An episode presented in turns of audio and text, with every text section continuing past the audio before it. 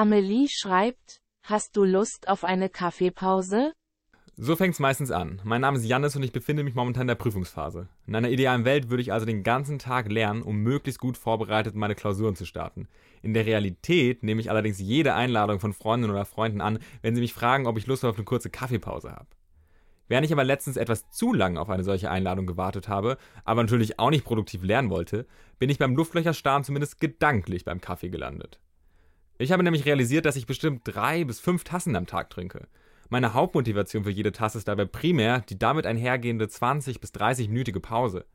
Irgendein Wachmacheffekt erwarte ich mir natürlich auch, aber wie effektiv der am Ende wirklich ist und ob der vielleicht auch schädlich sein kann, darüber habe ich mir noch nie wirklich Gedanken gemacht. Um diese Fragen also einmal beantwortet zu bekommen, habe ich mich mit einer Expertin von der Uniklinik Freiburg verabredet. Als erstes wollte ich von der Expertin Christina Leuchtenberg die Frage beantwortet bekommen, wie sich Kaffee denn überhaupt auf den Körper auswirkt. So zunächst einmal weiß, glaube ich, jeder, dass es ähm, wach und munter macht. Und ähm, das liegt zum einen daran, dass Koffein relativ schnell aufgenommen wird über den Dünndarm und verteilt sich dann im Körper und stimuliert eben Hormone wie Cortisol, Adrenalin und Dopamin. Das wirkt halt anregend und der Puls steigt, die Herzrate steigt an. Dann überwindet es eigentlich auch relativ schnell die Darm-Hirn-Schranke und wirkt aufs zentrale Nervensystem. Und Koffein ist ein Antagonist vom Adenosin. Das ist ein Botenstoff, der quasi dem Gehirn Müdigkeit signalisiert. Und die beiden haben eine ähnliche Struktur, so vom Aufbau her. Und während sich Adenosin eben an Rezeptoren dran setzt und dann eben die Signalweiterleitung für die Müdigkeit kommt, kann sich Koffein da eben auch dran setzen und ja, dann quasi blockieren, dass Adenosin da Platz hat. Kaffee macht also nicht wirklich wach, sondern Kaffee verhindert nur, dass wir müde werden. Allein das motiviert mich aber nicht dazu, meine fünf Tassen am Tag zu trinken, sondern das schafft der Kaffee durch einen anderen Trick, wie mir Christina Leuchtenberg erklärt. Es erhöht auch den Dopaminspiegel und das aktiviert das Lustzentrum im Gehirn. Das kann halt eben dann auch dazu führen, dann im Endeffekt, dass Kaffee quasi wie so eine Art Gewohnheit wirkt, weil jeder findet es natürlich gut, wenn das Lustzentrum äh, erhöht wird. Weiterhin erhöht es auch den Blutdruck und davon haben vielleicht auch schon einige gehört. Das ist aber nur kurzfristig, also so zwei, drei Stunden, dann geht das auch wieder runter. Und je mehr man davon trinkt, desto mehr hat man auch den Gewöhnungseffekt. Irgendwann passiert das nicht mehr. Das heißt, wenn man ein bisschen Probleme hatte mit dem Blutdruck, muss man nicht auf Kaffee verzichten mit Koffein.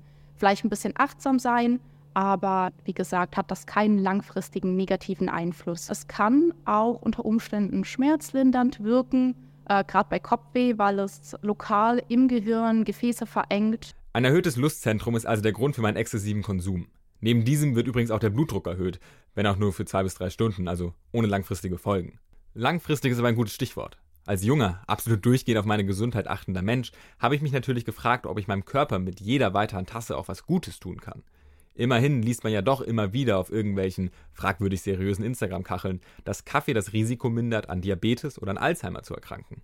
Ja, also zunächst einmal, das ist richtig, das wird vermutet, dass es das Risiko eben für Alzheimer und Diabetes und auch Parkinson zum Beispiel senkt. Ähm, was es auf jeden Fall machen soll, ist das Risiko für Herz-Kreislauf-Erkrankungen zu senken auch Schlaganfall oder zum Beispiel Leber- und Hautkrebs, also diese beiden Krebsarten. Und ja, das sind natürlich schon gute Vorteile, die man beim regelmäßigen Konsum quasi äh, erlangen kann. Und außerdem erhöht es auch die Denkgeschwindigkeit und verbessert das Langzeitgedächtnis. Man hat eine bessere Konzentration, das heißt, allgemein wird auch das Lernen ein bisschen erleichtert. Und auch die sportliche Leistung kann gesteigert werden, weil ja relativ viel Niacin drin ist. Also das ist Vitamin B3, das kann muskulaturstimulierend sein und äh, man vermutet auch, dass es noch eine positive Wirkung auf die Bronchien hat. Außerdem legen noch Studien nahe, dass es ähm, die DNA schützen kann vor Schäden wegen seiner antioxidativen Wirkung. Ich glaube, viele wissen, dass man vielleicht die Zähne putzen sollte nach dem Kaffee, weil es die Zähne eben gelb verfärben kann. Das stimmt. Aber es kann auch protektiv bei Karies wirken. Erhöhte Denkgeschwindigkeiten, ein besseres Langzeitgedächtnis und höhere Konzentration sind natürlich balsam für meine von der Prüfungsphase geschundene Seele. Ich rede mir jetzt zumindest ein, dass mein konsequentes Bulimie-Lernen durch meinen Kaffeekonsum etwas langfristiger anhält. Was genauso langfristig anhält, ist die von der Expertin erwähnte gelbe Verfärbung meiner Zähne. Das hat mich dann noch zu meiner nächsten Frage gebracht. Welche negativen Aspekte bringt Kaffee so mit sich? Also das ist auch eine individuelle Sache. Ähm, bei erhöhtem Konsum kann es schon sein, dass man dann Symptome hat wie Nervosität oder allgemein Unruhe oder auch Zittern, ja, dass man mehr schwitzt oder Herzrasen, das kennt man vielleicht auch aber das ist unterschiedlich. Bei jedem wirkt es auch ein bisschen unterschiedlich. Und bei jedem ist auch die Abbauzeit von Koffein ein wenig anders. Von daher muss man da selber rausfinden, wie viel man eben verträgt. Mit der Zeit hat man, wie gesagt, auch einen Gewöhnungseffekt. Ja, dann treten auch diese Symptome nicht mehr so stark auf. Ja, man braucht auch ein bisschen mehr Kaffee, dann, damit man die Wirkung ähm, hat. Viel hilft viel, ist so ziemlich meine Devise in der Prüfungsphase. Dass ich am Ende der Prüfungsphase mehr Kaffee trinke als am Anfang, liegt meiner Meinung nach am gesteigerten Stress und verlängerten Lernphasen, um irgendwie noch alles in meinen Kopf zu bekommen. Trotzdem ist mir während des ganzen Gesprächs natürlich auch der Gedanke in den Kopf geschossen, wo denn mein Limit sein könnte. Christina Leuchtenberg verortet es am folgenden Ort. Also eine gesundheitliche Wirkung soll man durch Kaffee haben, wenn man so drei bis vier Tassen pro Tag trinkt. Weniger geht natürlich auch, aber das ist so der Wert, wo man sagt, man trägt davon eben die positiven Wirkungen ähm, davon. Und ja, bis zu sechs Tassen sind auch noch in Ordnung. Mehr sollte es vielleicht nicht unbedingt sein, weil man dann sonst halt eben ja eventuell eher diese Nebenwirkungen haben könnte. Ich befinde mich mit meinen drei bis fünf Tassen also noch absolut im grünen Bereich. Als armer auf den Geldbeutel achtender Student bestelle ich mir ja meistens sowieso nur einen kleinen Kaffee. Ab einer bestimmten Uhrzeit entscheide ich mich meistens aber dann noch gegen das Heißgetränk und wähle etwas ohne Koffein. Irgendwie muss ich ja abends auch noch schlafen können. Allerdings halte ich mich dabei noch hauptsächlich an die Zeit, die mir meine Eltern früher vorgegeben haben, wenn ich eine Cola trinken wollte. Nein, Janne, es ist schon 17 Uhr, sonst kannst du nachher nicht schlafen. Dass meine Bettgehzeit nicht mehr dieselbe ist wie vom zwölfjährigen Jannis, ist ein Grund, warum das ein irritierender Richtwert von mir ist. Aber wann sollte man denn das letzte Mal Koffein zu sich nehmen? Also man sagt, die Halbwertszeit von Koffein ist so, oder vom Kaffee ist so drei, vier, fünf Stunden. Sagt auch wieder ein bisschen individuell. Man empfiehlt, dass man, gerade wenn man vielleicht ein bisschen empfindlich ist, was die Schlafqualität angeht, äh, dass man es vielleicht nicht unbedingt nach 15 Uhr trinkt. Ja, dass man bis dahin seinen Kaffee getrunken hat und dann nicht mehr unbedingt danach. Aber auch die Abbauzeit vom Koffein ähm, ist bei jedem unterschiedlich. Manche bauen es schneller ab, manche weniger schnell. Mein studentisch fragwürdiger Schlafrhythmus würde mir also eine letzte Tasse gegen 21 oder 22 Uhr erlauben. Mache ich aber natürlich nicht.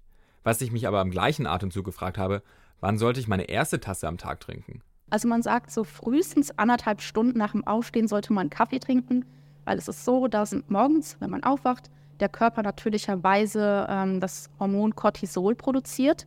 Das wirkt dafür, dass man von alleine eigentlich wach wird. Und wenn man dann jetzt noch zusätzlich Kaffee trinkt, direkt nach dem Aufstehen, hat das eigentlich nicht unbedingt einen messbaren positiven Nutzen, sondern eher dann eine negative Auswirkung, weil es das Stresslevel noch zusätzlich erhöhen kann. Denn Cortisol ist nun mal ein Stresshormon, ja, was in Grenzen auch gut und wichtig und notwendig für den Körper ist, aber im Übermaß halt eben nicht mehr gut. Es gibt auch verschiedene Tageszeiten, wo man herausgefunden hat, dass die eventuell besser sind, um Koffein oder Kaffee zu sich zu nehmen. Ähm, ja, das kommt aber natürlich auch auf den individuellen Tagesrhythmus an. Aber man sagt so, wenn so zwischen 7 und 8 Uhr morgens die Aufwachzeit ist, dann ähm, hat der Körper verschiedene Tageszeiten, wo er in einem Cortisol-Tief ist. Und dann ist es quasi lohnenswerter, Kaffee zu trinken. Man sagt so, das ist zwischen 9.30 Uhr und 11 Uhr und zwischen 13.30 Uhr und 17 Uhr. Zwischen 9.30 Uhr und 11 Uhr und 13 bis 17 Uhr können sich ab sofort also alle meine Freundinnen und Freunde darauf gefasst machen, von mir nach einer Kaffeepause gefragt zu werden. Fairerweise kommen manche dieser Freundinnen und Freunde dann mit, aber die trinken gar keinen Kaffee, sondern eine Cola oder ganz klischeeerfüllend eine Club Mate. Hat beides auch Koffein, aber hat es den gleichen Effekt wie Kaffee? Also kommt drauf an, wo es natürlich herkommt. Wenn man zum Beispiel jetzt vergleicht Kaffee und Tee, sagt man, im Kaffee befindet sich das Koffein und im Tee das Tein. Chemisch gesehen sind die allerdings identisch. Da ist kein Unterschied. Trotzdem ist die Wirkung ein kleines bisschen anders. Das Koffein, das wirkt deutlich schneller, das wird schneller vom Körper aufgenommen, wird aber auch schneller wieder abgebaut. Das Tein, das dauert ein bisschen länger, bis das im Körper wirkt, aber dafür auch deutlich langfristig. Also man hat länger was davon. Dementsprechend äh, ist die Wirkdauer eben ein bisschen unterschiedlich. Eine weitere Alternative, die es im Kaffeekontext natürlich gibt, ist entkoffinierter Kaffee. Für die Leute, die darauf bestehen, dass sie Kaffee so lecker finden, dass sie ihn ja auch wirklich nur wegen des Geschmacks trinken würden. Christina Leuchtenberg hat mir ja zuvor bereits von den positiven Effekten von Kaffee erzählt und jetzt auch von anderen Koffein- oder Teinhaltigen Getränken. Für mich stand allerdings die Frage im Raum, ob alles Positive am Kaffee, abgesehen vom Geschmack, wirklich nur auf das Koffein zurückzuführen ist oder ob ein koffeinfreier Kaffee auch seine Pros mit sich bringt. Also es ist eine Alternative, wenn man eben mehr Kaffee trinken möchte, ohne jetzt mehr Koffein zu sich zu nehmen weil Kaffee halt auch einfach gut schmeckt, muss man sagen. Und ja, auch einfach schön ist, wenn man gemeinsam zusammensitzt und ein Tässchen Kaffee trinkt. Es hat halt nicht diese anregende Wirkung, hat aber trotzdem diese ähnlichen äh, gesundheitlichen Vorteile wie normaler Kaffee. Ja, positive Wirkungen auf Herz-Kreislauf-System oder kann bei bestimmten Krebsarten eben protektiv wirken. Ist vielleicht auch besser, wenn man eher ein bisschen stressinresistent ist, ja, weil es eben natürlich durch das fehlende Koffein nicht den Cortisolspiegel erhöht. Aber man kann jetzt nicht sagen, dass es gesünder oder ungesünder ist. Aber Koffein ist ja per se jetzt auch nicht ungesund, ja, in Maßen genossen. Was auf mich allerdings wie eine deutlich ungesündere Alternative wirkt, sind Koffeintabletten. Die letzte Option geschaffter Studierender am Endspurt. Ob das gesund oder ungesund, beziehungsweise empfehlenswert oder eben nicht ist, beantwortet mir die Expertin folgendermaßen. Naja, also wenn man, das ist dann wieder eine Frage der Dosis. Meistens sind die relativ hoch dosiert und vom Sport, wenn man vielleicht Kaffee nicht mag oder irgendwie von den negativen Auswirkungen irgendwie mehr mitbekommt als vielleicht andere.